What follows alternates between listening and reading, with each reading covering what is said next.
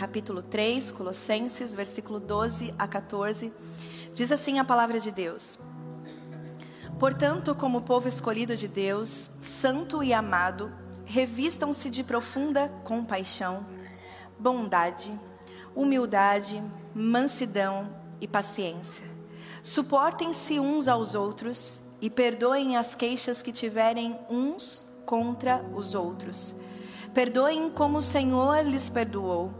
Acima de tudo, porém, revistam-se do amor, que é o elo perfeito. Senhor Jesus, obrigada, Deus, pela tua presença, que ela é real no nosso meio. Obrigada pela tua palavra. Senhor, use a minha vida como um instrumento em tuas mãos, apesar das minhas falhas, dos meus erros. Uh, Senhor, que eu diminua para que o Senhor cresça através da minha vida.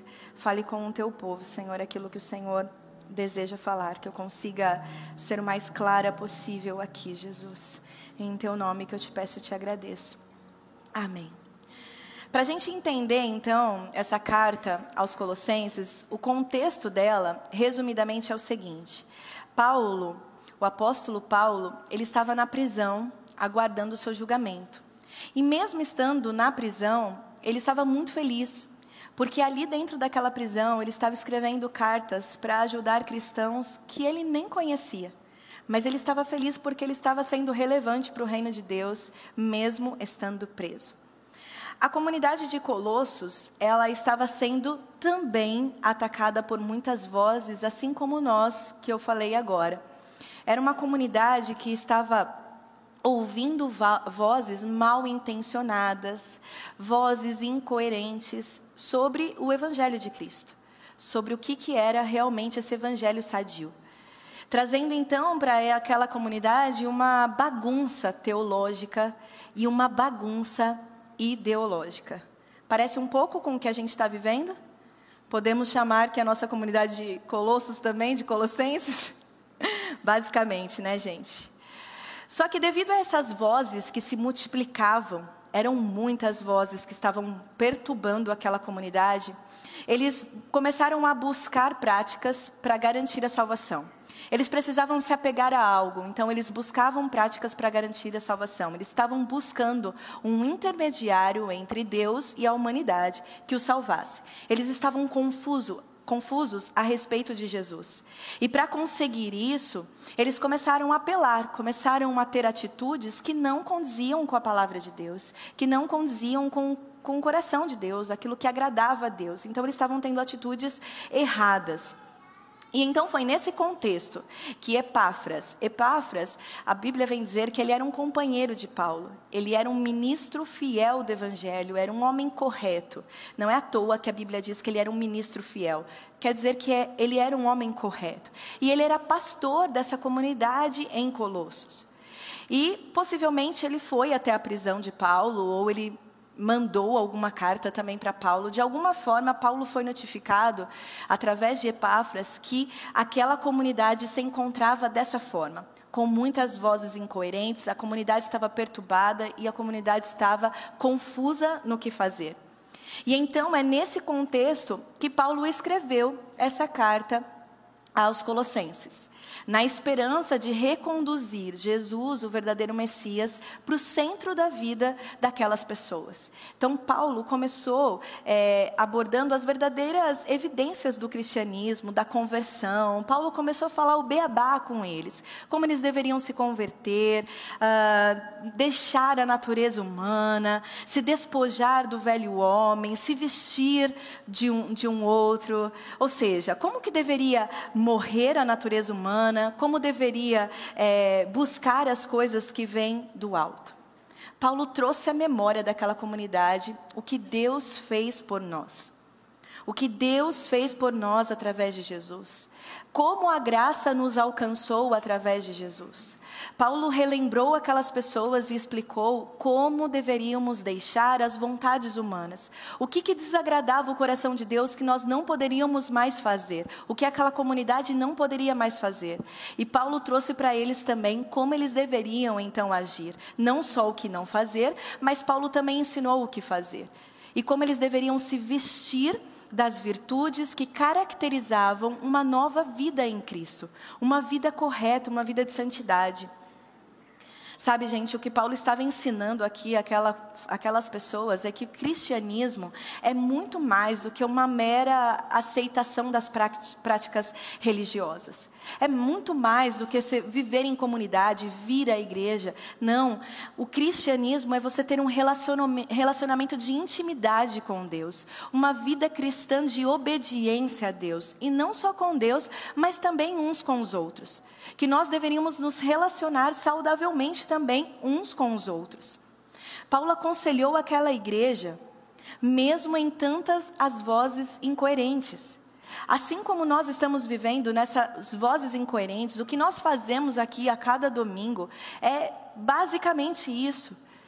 Recebemos durante a semana toda vozes incoerentes, mas nós estamos aqui, pastores, para ministrar aos corações de vocês, para que vocês não sigam essas vozes de incoerência, mas fiquem firmes no Evangelho, naquilo que a Bíblia nos diz. E foi isso que Paulo fez, ele foi corajoso. E mesmo a tantas vozes de incoerência, ele ministrou o evangelho, ele disse conselhos para aquela comunidade, conselhos que deixariam o seu coração são, a sua mente são, e nós conseguiríamos manter a nossa vida cristã de equilíbrio. E é isso que nós estamos fazendo, e é isso que eu quero fazer aqui hoje compartilhar com vocês aquilo que Paulo ensinou a essa comunidade e que pode servir para nós hoje. Oito hábitos para obtermos um coração saudável. De forma prática, eu quero trazer isso. Nós lemos nesses versículos e eu quero compartilhar. Se você gosta de anotar, essa é a hora de você anotar. Mas não anote só no papel, anote no seu coração. Amém? Primeiro hábito: compaixão. Diga comigo: compaixão. Ter compaixão, gente, é lançar uh, o nosso coração na miséria do outro. É lançar o nosso sentimento de forma genuína pela necessidade do próximo.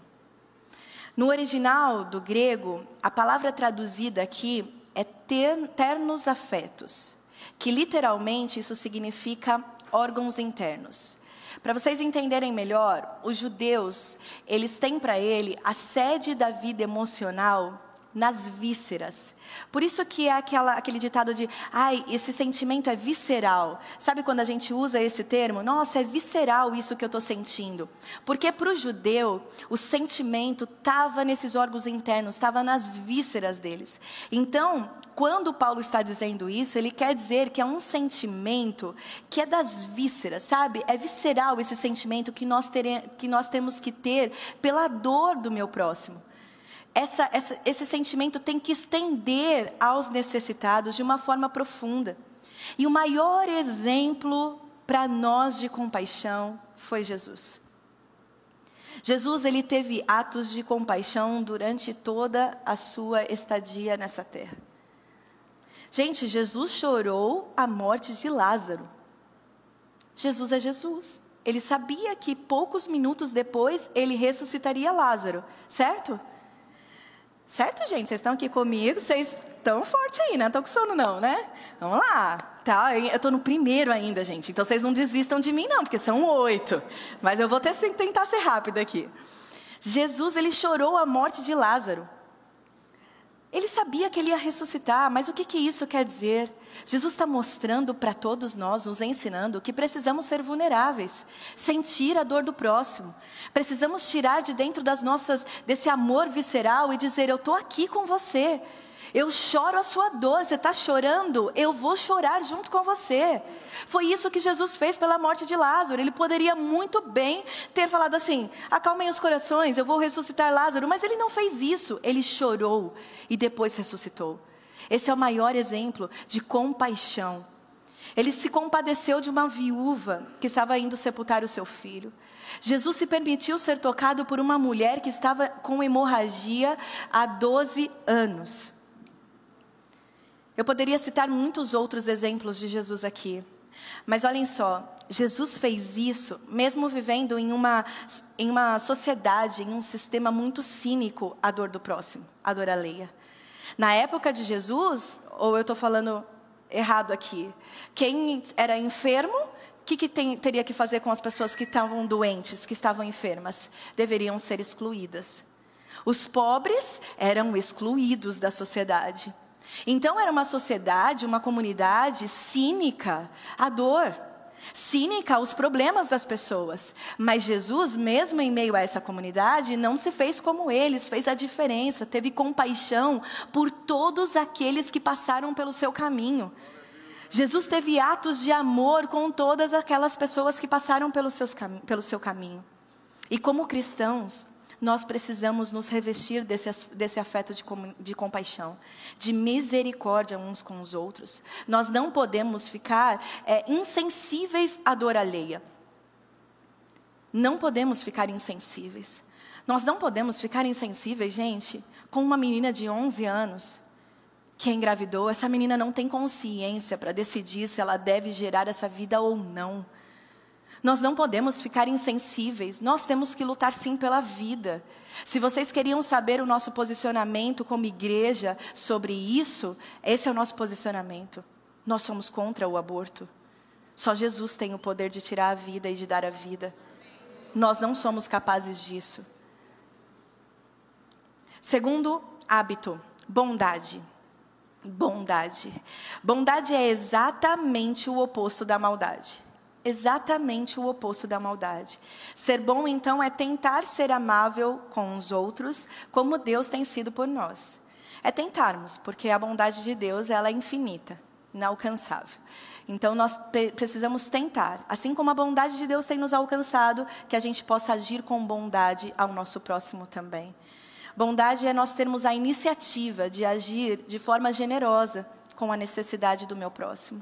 Saber que aquele meu próximo não está conseguindo comer e se eu tenho, eu consigo ajudar. E se eu não tenho, eu posso dividir aquilo que eu tenho.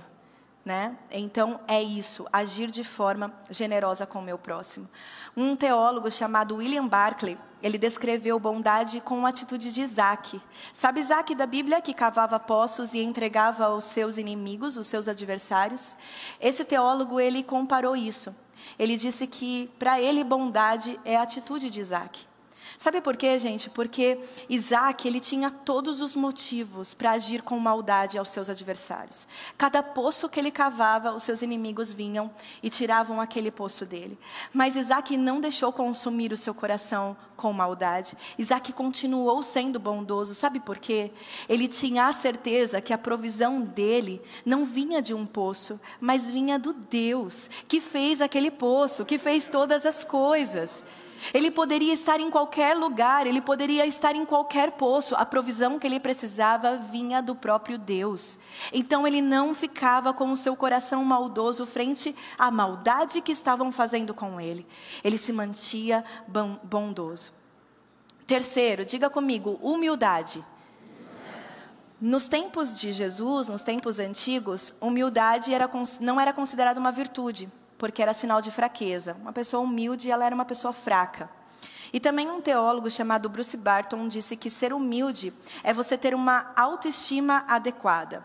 É você não se exaltar muito, sabe aquele nariz em pé? É você não ter muito orgulho de quem você é, mas também você não se autodepreciar. Porque Deus também não quer que a gente fique se menosprezando, dizendo, ah, eu não sou nada, eu não sou ninguém, eu não presto para nada, eu não faço nada. Sabe essas pessoas que ficam resmungando, resmungando, dizendo que não é nada? Não é isso. Ser humilde não é você ficar se depreciando, não. É você também não ter o nariz em pé mas você ter esse controle, esse equilíbrio de uma autoestima adequada. Eu sei quem eu sou em Deus, mas sei que Deus, ele é muito maior. Eu só faço as coisas porque Deus está comigo. Então você ter essa humildade. E a gente pode ler isso em Filipenses, capítulo 2, versículo 3 a 4. Filipenses capítulo 2, versículo 3 a 4 diz assim: Nada façam por ambição egoísta ou por vaidade, mas humildemente considerem os outros superiores a si mesmos. Cada um cuide não somente dos seus interesses, mas também dos interesses dos outros. Ou seja, o que é, esse versículo quer dizer é que uma pessoa humilde, ela está pronta a reconhecer o valor do seu próximo. o valor das outras pessoas. Ela não só fica olhando para ela mesma, mas ela reconhece: olha, essa pessoa é talentosa, essa pessoa é bondosa, essa pessoa é competente. E também reconhecer o seu valor de forma equilibrada e reconhecer também os seus erros, saber quando ela não está bem. Então, uma pessoa humilde, ela é considerada assim. Quarto hábito, mansidão. Mansidão. Mansidão, gente, não é fraqueza tá? Às vezes as pessoas eh, elas confundem, dizendo, ah, uma pessoa mansa é uma pessoa fraca, uma pessoa que não tem opinião, uma pessoa que não se posiciona. Não, é você ter esse poder de posicionamento sob controle. Não é você ser fraco, mas é você saber quando se posicionar, saber quando falar, saber o que falar. Isso é você ser manso, você ter esse controle na sua vida. Ou seja, mansidão é você ter a disposição de ceder às vezes de dizer, não, vou ceder isso aqui, sabe? Renunciar a algumas coisas, isso é você ser mansidão. É uma pessoa que está disposta a sofrer danos em vez de causar danos. Sabe aquela situação que ou você fica triste ou você faz a pessoa ficar triste? Você ser manso é você entender.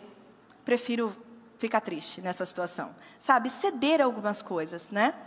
Então é a qualidade de manter o seu poder de personalidade equilibrado estar sempre sujeito à vontade de Deus, de dizer, olha Deus, a minha personalidade, aquilo que eu tenho dentro de mim, que fique, de, fique, sujeito ao seu poder, ao poder de Deus sobre a minha vida.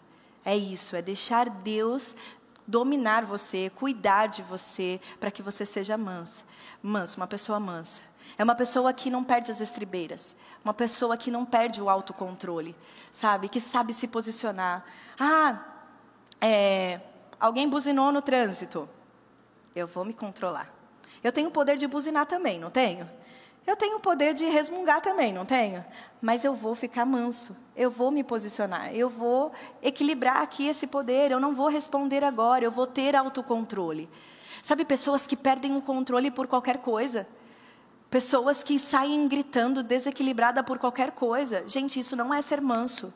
Ser manso é você conseguir ter esse autocontrole. É imitarmos a Jesus, parecermos com o nosso Deus, porque ele sempre foi manso e humilde de coração. Amém? Quinto, longanimidade. É longo igual essa palavra mesmo, tá, gente? Longanimidade. No, no original grego significa o espírito que jamais perde a paciência com o outro. Isso daí todos nós temos, né? Não é, gente? Ninguém perde a paciência com ninguém aqui, né? Não. Quem perde a paciência com os filhos? Ó, oh, pode levantar os pés. Quem perde aqui a paciência com as esposas? Olha os homens tudo com medo. Mulheres, quem perde a paciência com os maridos? Ah, oh, gente, as mulheres são muito mais corajosas, né? Gente, quem é que não perde a paciência? Mas nós precisamos entender que precisamos ter a longanimidade de Cristo. Precisamos ter essa paciência que ela é estendida ao máximo. Precisamos ter esse controle. Sabe o que é ser uma pessoa longânima? É você suportar ofensas sem querer vingança, sem se vingar nessas ofensas. É você suportar aquele que te ofende, porque isso a gente não controla quem nos ofende. Mas você não desejar o mal para aquela pessoa. Você suportar maus tratos, mas não criar raízes de amargura na sua alma. É uma mente que sabe controlar antes de responder. É uma mente que sabe se controlar antes de agir. E cá entre nós, gente, como seria bom se nós fôssemos assim. Se nós conseguíssemos pensar, refletir, antes de responder a alguém, antes de ter uma atitude, como o mundo seria melhor? Como que a gente viveria melhor? Como discussões seriam evitadas? Eu dei o exemplo do trânsito, mas é, uma grande, é um grande exemplo de longanimidade. Pessoas nos ofendem constantemente no trânsito. Quem trabalha, principalmente quem trabalha no trânsito diariamente, sabe que as pessoas estão estressadas, que as pessoas estão atrasadas, então estão correndo, não tem paciência de te ver parado um pouquinho no farol. O farol fez, nem fez verde ainda e a pessoa já está buzinando para você sair da frente. E como se manter assim? Como evitaríamos um mundo desequilibrado como a gente tem vivido, se as pessoas tivessem mais essa paciência estendida? Casamentos seriam salvos se as pessoas tivessem mais paciência em casa, paciência um com o outro. Sabe, a paciência da esposa entender que o marido chegou um pouco estressado do serviço. E de que não está normal. Não é porque ele quer te maltratar, mas é porque aquele dia foi um pouco mais tenso. Sabe, ser longânimo é entender que aquela pessoa está alterada por algum motivo. E você terá paciência de respirar. Deixa eu entender o contexto. Daqui a pouco eu vou conversar com amor. Sabe, eu vou entender o que está acontecendo. Não é possível que essa pessoa me deu essa resposta tão atravessada, do nada, porque ela me odeia. Não. As pessoas têm motivos, não que sejam certos, tá, gente? Eu não estou aqui, ah, nossa, tá todo mundo liberado de maltratar as outras pessoas. Mas eu estou dizendo para a gente, para nós sermos longânimos, para nós termos paciência, discussões seriam evitadas, casamentos seriam restaurados, salvos, ministérios estariam de pé. Precisamos dessa longanimidade, que o Senhor nos dê esse coração longânimo hoje aqui. Sabe, gente, que nós possamos sair daqui, que não seja um domingo onde você veio aqui simplesmente para dizer, nossa, vou cultuar, ouvir a palavra de Deus. Não, gente, mas que seja um domingo para colocarmos essa, aquilo que nós estamos aprendendo em prática. Sairmos daqui com a palavra de Deus guardada no nosso coração, mas também em prática, em atitudes. São car características e virtudes difíceis? Sim, mas é por isso que Paulo vem dizer: todos os dias nós precisamos nos despir da nossa natureza humana e nos vestir das virtudes de Deus.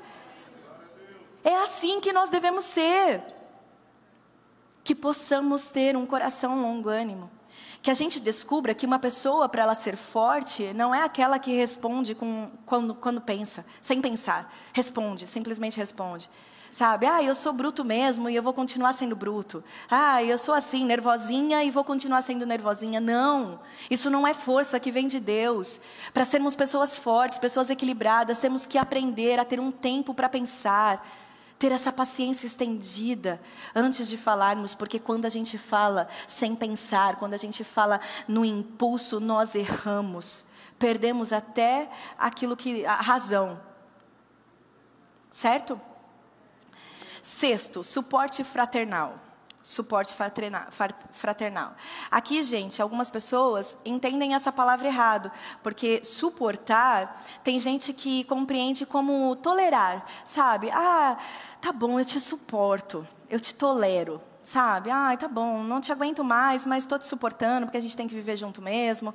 Ah, no meu serviço tem uma pessoa que eu suporto ela, ah, porque ela é muito chata, mas eu suporto ela porque eu tenho que conviver. Gente, não tem nada a ver com isso. Suportar não é tolerar. Suportar é ser suporte. É você levantar. É você estender as mãos e falar assim: olha aqui, ó, sobe aqui no meu ombro, eu vou te carregar até você conseguir encontrar a sua saída. Isso é ser suporte.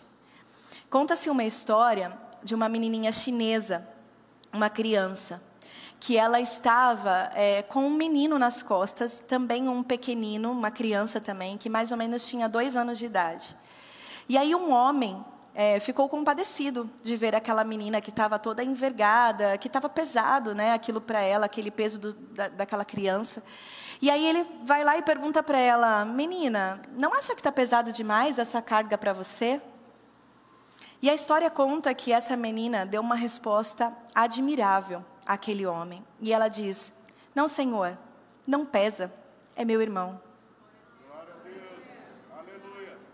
Vou falar de novo, gente, acho que vocês não estão aqui não. Vou falar aqui para esse lado aqui. Ó. Ela disse assim: Não, Senhor, não pesa, ele é meu irmão. Quantos aqui estão dispostos a carregar sem sentir o peso? Porque ele é seu irmão. Porque ele é seu próximo quem nós somos nessa história? Eu quero te levar a refletir. Quem nós somos nessa história? A menina que carrega o irmão? ou o homem que questiona se não está pesado demais? Quem nós somos nessa história? Nós somos do time que inflama, dizendo assim: ai, você não acha que você está ajudando demais essa pessoa? Você não acha que essa pessoa está te fazendo de bobo? Você não acha que essa pessoa já, já deu? Ah, ela quer ter essa vida aí dela que tenha? Quem é você nessa história? Você é a pessoa que inflama? Ou a pessoa que diz, não, eu vou me esforçar, porque eu quero ver essa pessoa na eternidade comigo? Quem é você nessa história? Você tem gastado mais o seu tempo criticando pessoas ou suportando pessoas? E eu acho que foi nessa linha de pensamento que o apóstolo Paulo também escreveu ao livro de Romanos. Em 15, capítulo 15, versículo 1, ele diz: Nós que somos fortes, devemos suportar as debilidades dos fracos. Nós que somos fortes devemos suportar as debilidades dos fracos. Sabe por quê? Hoje eu estou forte, mas amanhã eu posso estar fraca, precisando de ajuda. Não é sempre que nós estamos fortes, não é sempre que nós estamos de pé. Amanhã, essa pessoa que você está ajudando hoje, amanhã, essa pessoa pode ajudar a você a se levantar. Então, tome cuidado. Obedecer a palavra de Deus, precisamos ser suportes uns dos outros. Sétimo hábito, perdão. Aí pegou, né, gente? Não? Perdão. Quem gosta de falar sobre perdão? É uma linha difícil, né? Todo mundo quietinho. Coloca aí no, no chat se você gosta de falar sobre perdão, porque a igreja está bem quietinha agora. Gente, uma das coisas que nós precisamos aprender sobre esse hábito do perdão é que não basta apenas deixarmos uh, de nos vingarmos. Não basta apenas sermos mansos. Não basta apenas suportarmos uns aos outros. Mas nós temos que perdoar. Então, ser manso é você não responder à pessoa que está te ofendendo. Mas não basta você só não responder. Você precisa perdoar. Você precisa não criar raízes de amargura no seu coração. Sabe por quê? Porque nós nos decepcionamos com as pessoas todas, todos os dias, praticamente. Só que nós nos decepcionamos, mas existem pessoas que também nos decepcionam conosco. Se decepcionam conosco. Se as pessoas nos ferem, saiba que você também pode ferir alguém. Porque tem gente que se coloca num pedestal dizendo: "Nossa, mas essa, sabe, as pessoas me ferem, as pessoas me ofendem. Ai, só eu sou o coitado". Gente, vamos começar a olhar para dentro de nós. Quantas vezes nós ofendemos pessoas? Quantas vezes nós maltratamos pessoas? Pessoas também ficam decepcionadas conosco. Pessoas também são ofendidas por nós. Então, por isso que o perdão é uma necessidade vital, porque ela é necessidade vital para mim, mas ela é necessidade vital para você também. O perdão ele é necessário para todos nós. Não só eu que estou me colocando num pedestal dizendo, nossa, aquela lá precisa perdoar, precisa liberar perdão. Não, eu também preciso. Eu preciso do seu perdão.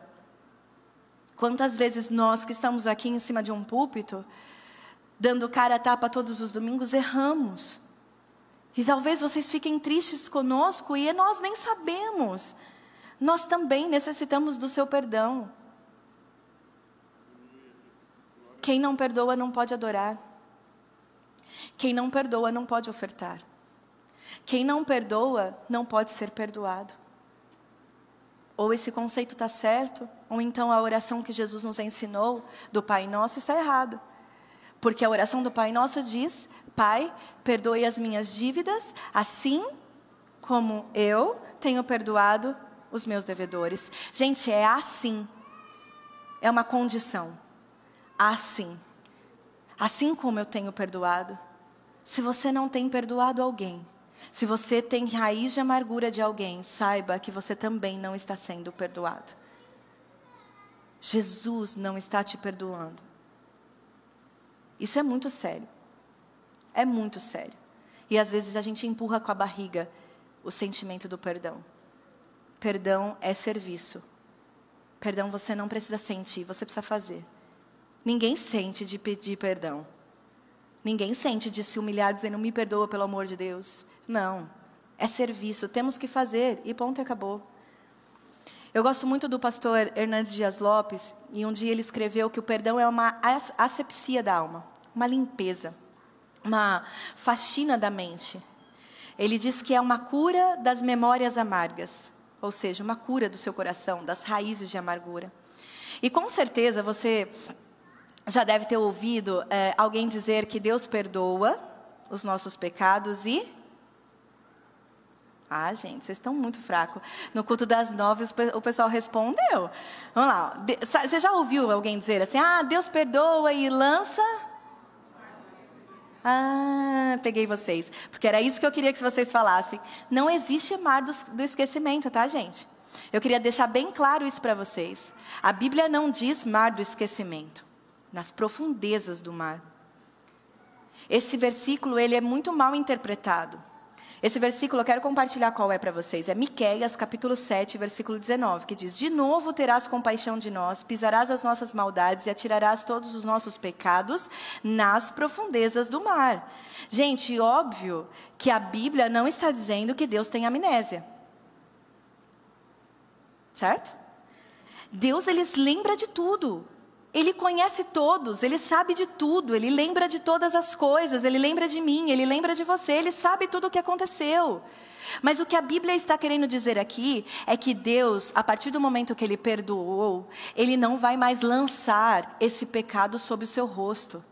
Ele não vai mais te acusar, ele não vai mais te cobrar novamente essa dívida. Ele perdoou e está perdoado. Está zerado a dívida, sabe? Quando a gente perdoa, é zerar a conta. E assim como Deus tem nos perdoado e zerado a conta, é assim que você tem que fazer com o seu próximo. Zerar essa conta, está zerado. Perdoou, perdoou, esqueceu, acabou. É lembrar, sim, porque a gente também não tem amnésia, mas sem sentir dor, sem sentir mágoa. É zerar conta. Ou seja, é ficar livre e deixar a outra pessoa livre. É você se sentir livre. O perdão, ele nos possibilita isso. Oitavo, último e não menos importante, não mesmo, que ele é o mais importante, o amor. Diga comigo, amor. Olhem só como o apóstolo Paulo ele nos orienta no versículo 14 que nós lemos. Diz assim: Acima de tudo, porém, revistam-se do amor, que é o elo perfeito. Acima de tudo, porém, revistam-se do amor, que é o elo perfeito. Em outra tradução, a gente pode dizer que o amor é o vínculo da perfeição. Em algumas outras traduções diz que o amor é o vínculo da perfeição.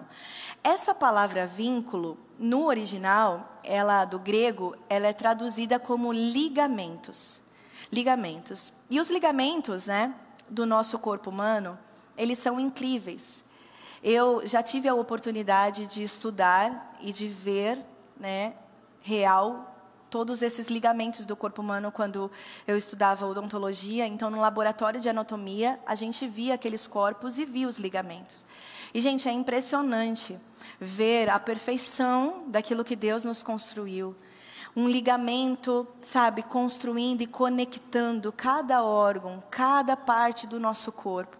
Esses ligamentos, eles conectam para sustentar o nosso corpo para deixar o nosso corpo de pé. Se hoje nós conseguimos levantar, sentar, é porque esses ligamentos eles têm as suas funções de manter toda a estrutura do esqueleto humano unido, conectado, para que tudo funcione da melhor forma possível. Então, o que Paulo está querendo dizer aqui, e Paulo sempre gostou muito de comparar o corpo com a igreja. Então, o que ele está querendo dizer é que o amor, ele é esse ligamento que conecta pessoas que são diferentes. Pessoas que têm personalidades diferentes, características, que têm dons diferentes, que têm capacidades diferentes, para unificar, para ser corpo em família, num propósito maior que todos nós, que é levar o amor de Deus, que é levar o evangelho.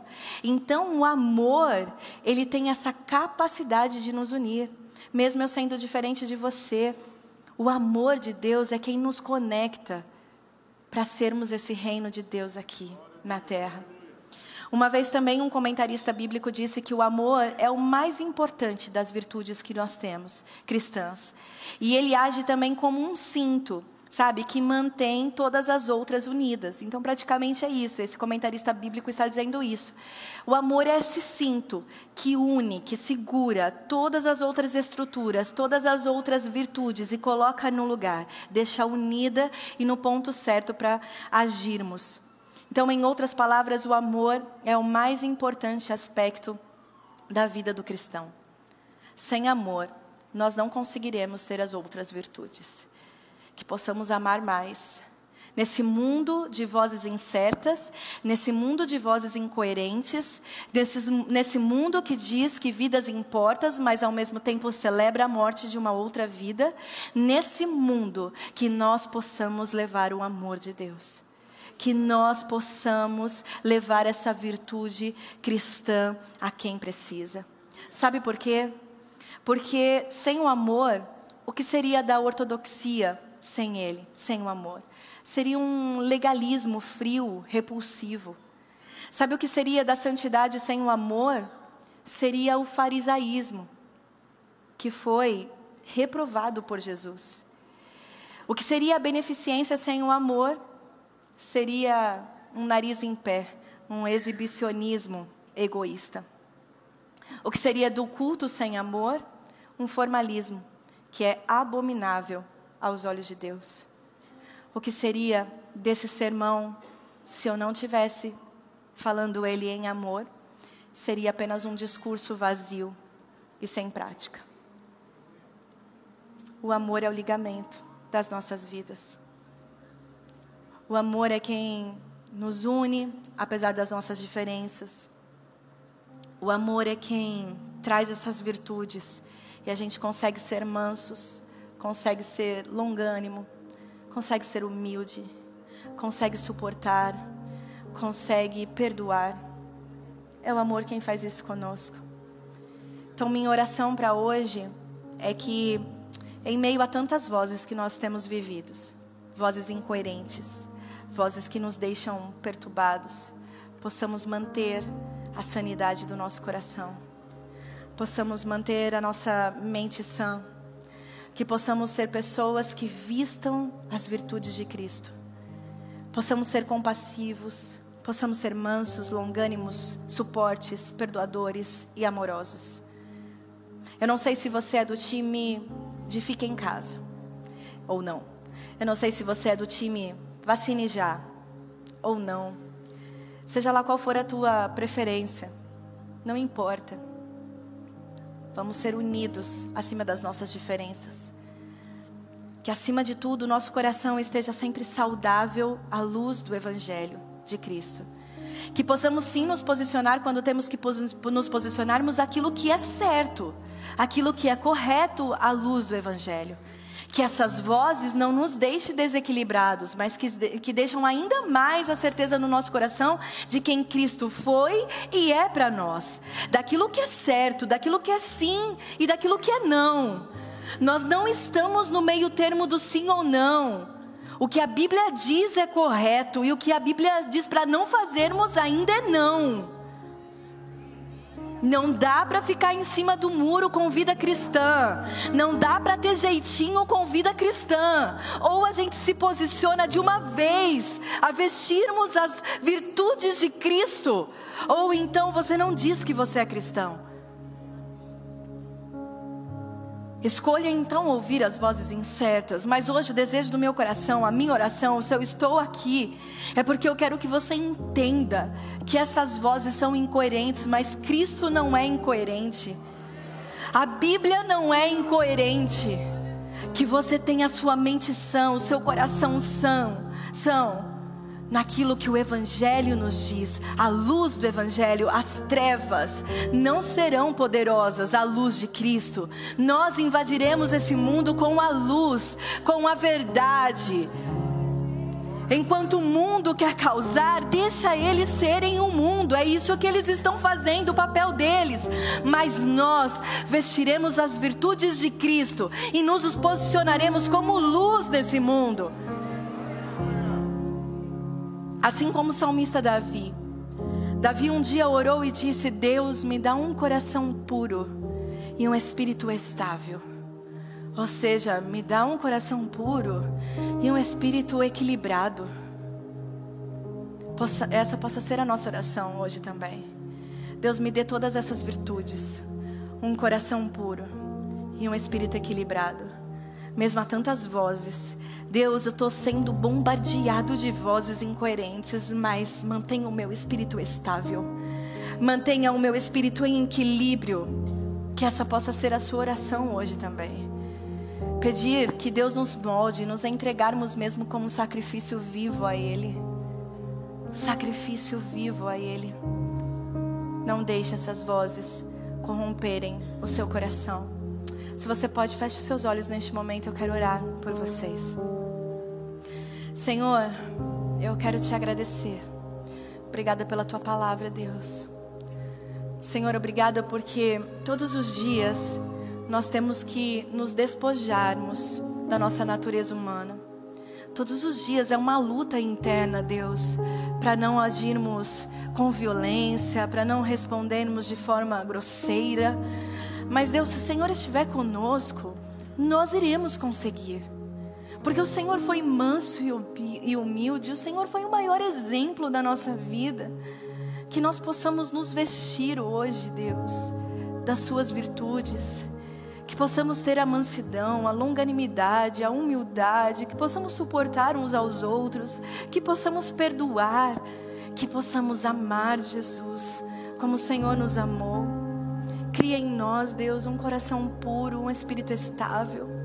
Pai, abençoe os teus filhos e filhas, meus irmãos e minhas irmãs que estão aqui hoje. Que eles possam vestir as tuas virtudes e colocar em prática levando a tua luz, levando o teu evangelho a quem precisa.